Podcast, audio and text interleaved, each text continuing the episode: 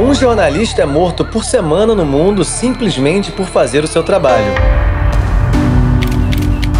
Nove em cada dez dos autores de assassinatos contra jornalistas continuam impunes. Aqui no Brasil, pelo menos 64 jornalistas foram assassinados desde 1995 em função do seu trabalho. E somos um dos 10 países no mundo com maior impunidade em casos de assassinatos de comunicadores. Dia 2 de novembro é o Dia Internacional pelo Fim da Impunidade dos Crimes contra Jornalistas. Data instituída pela Unesco, órgão da ONU que tem como missão a defesa da liberdade de expressão e a liberdade de imprensa. Não é uma data para comemorar. A morte de um jornalista é um crime contra a própria democracia. É tapar os ouvidos, calar a boca e vendar os olhos de toda a sociedade.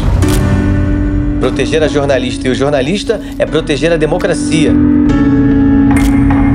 Realização Criar Brasil com o apoio da Embaixada dos Países Baixos.